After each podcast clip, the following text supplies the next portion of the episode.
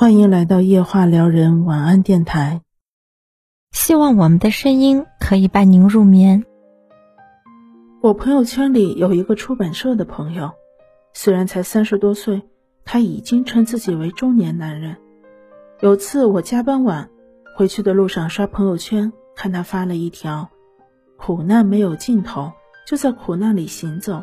饭吃不下，就多抽几根烟，过过烟瘾吧。”配图是一张烟头贴满烟灰缸的图片，等第二天再去看时，他已经删掉了。凌晨的朋友圈存活时间很短，纯属发泄，写完就删，不想被别人看穿自己的脆弱，也怕家人看到过度揣摩。大家都是成年人了，都有自己不为人知的难处，可成年人还有一丝倔强，宁愿自己承受。也不愿让大家看见。青年作家刘同曾这样描述凌晨朋友圈的状态：总在这时，朋友圈的朋友便逐一晾晒心事，许是月光薄凉，无伤无害；一夜清冷后，转日又能笑脸迎人。我最爱这样的朋友，操着脏话对抗现实。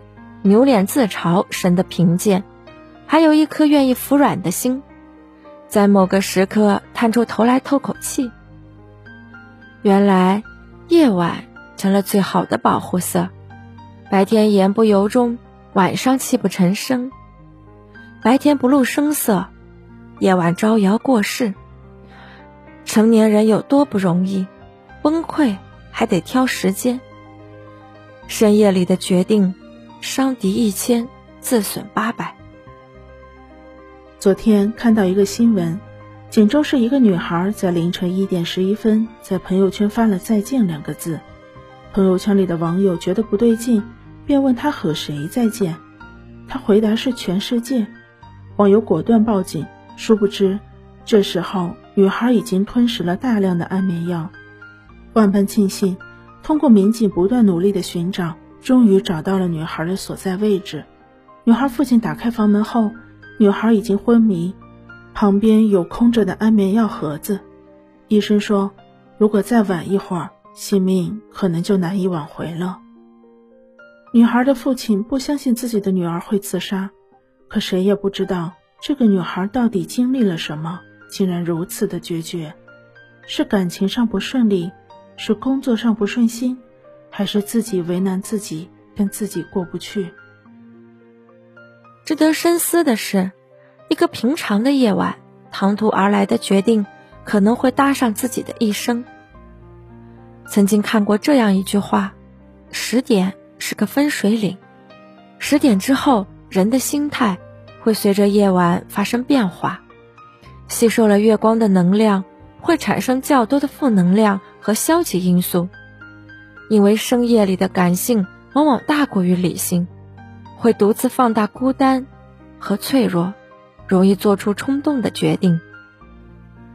电影《我不是药神》里有这样一个情节：吕受益看着摇床里熟睡的孩子，对程勇说：“我刚查出病的时候，他妈已经怀了他五个月了。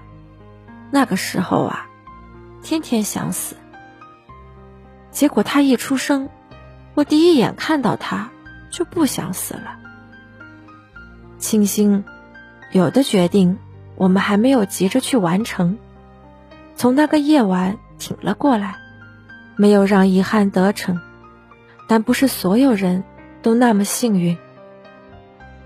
曾看到有读者留言，有一次和家里赌气，夜里决定离家出走，手机换了号码。两年没联系过家人，山穷水尽回到家时，奶奶没了。他说：“这是他这辈子最后悔的事，已经无法弥补。”你是不是也有过这种想法？每次在深夜做的决定，第二天就会觉得自己是神经病。决定拉黑一个人，决定辞职，决定离婚，重大决定的念头好像都是在深夜疯狂滋长。而带给我们的后果也多半是违心的。村上春树曾说假如遇上烦心事就盖好被子呼呼大睡。不管怎么说这都是最好的对策。感谢大家的收听。晚安。祝各位好梦。